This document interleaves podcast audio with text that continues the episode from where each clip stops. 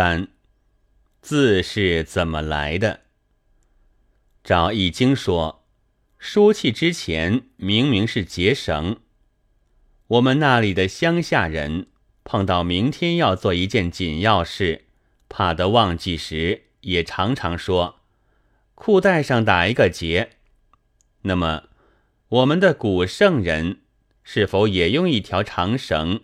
有一件事就打一个结呢，恐怕是不行的。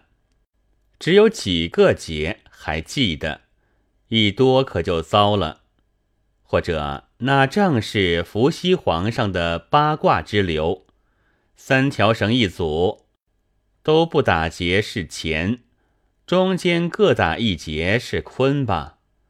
恐怕也不对。八组尚可。六十四组就难记，何况还会有五百十二组呢？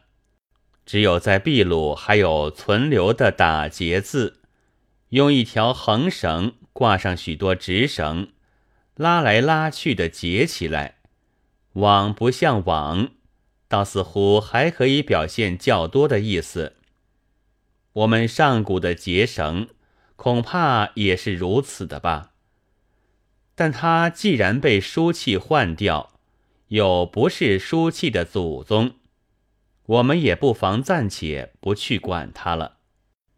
夏禹的佝偻牌是道士们假造的。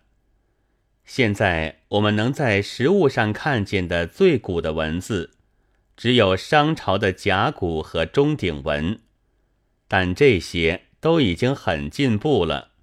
几乎找不出一个原始形态，只在铜器上，有时还可以看见一点写实的图形，如鹿、如象。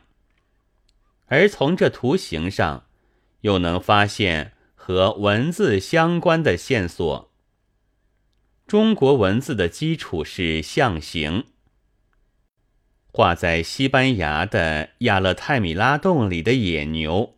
是有名的原始人的遗迹，许多艺术史家说，这正是为艺术而艺术，原始人画着玩玩的。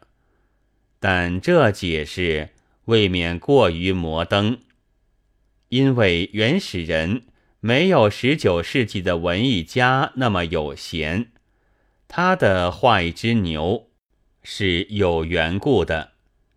为的是关于野牛，或者是猎取野牛、禁咒野牛的事。现在上海墙壁上的香烟和电影的广告画，尚且常有人张着嘴巴看。在少见多怪的原始社会里，有了这么一个奇迹，那轰动一时就可想而知了。他们一面看。知道了野牛这东西，原来可以用线条移在别的平面上，同时仿佛也认识了一个“牛”字，一面也佩服这作者的才能。但没有人请他做自传赚钱，所以姓氏也就淹没了。但在社会里，仓颉也不止一个。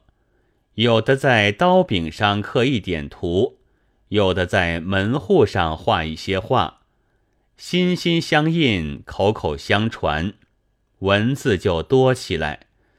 史官一采集，便可以敷衍记事了。中国文字的由来，恐怕也逃不出这例子的。自然，后来还该有不断的增补。这是史官自己可以办到的。新字加在熟字中，又是象形，别人也容易推测到那字的意义。直到现在，中国还在生出新字来，但是硬做新仓颉却要失败的。吴的朱玉，唐的武则天，都曾经造过古怪字。也都白费力。现在最会造字的是中国化学家，许多原质和化合物的名目很不容易认的，连音也难以读出来了。老实说，我是一看见就头痛的，觉得远不如就用万国通用的拉丁名来的爽快。